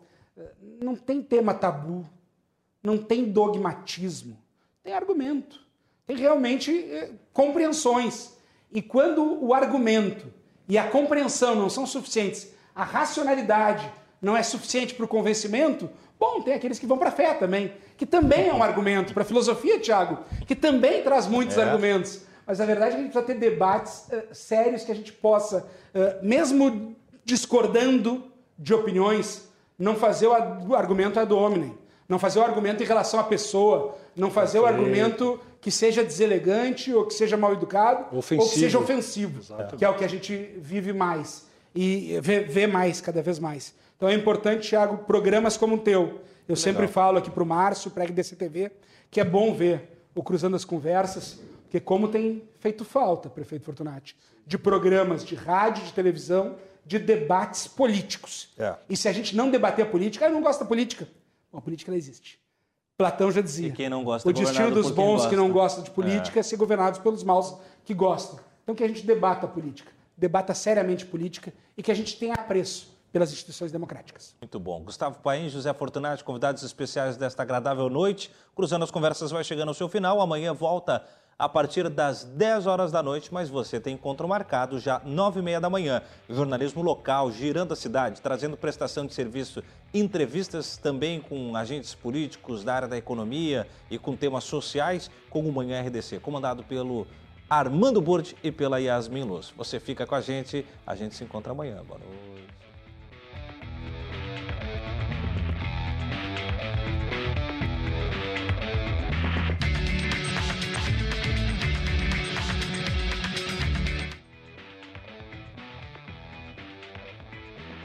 Cruzando as Conversas.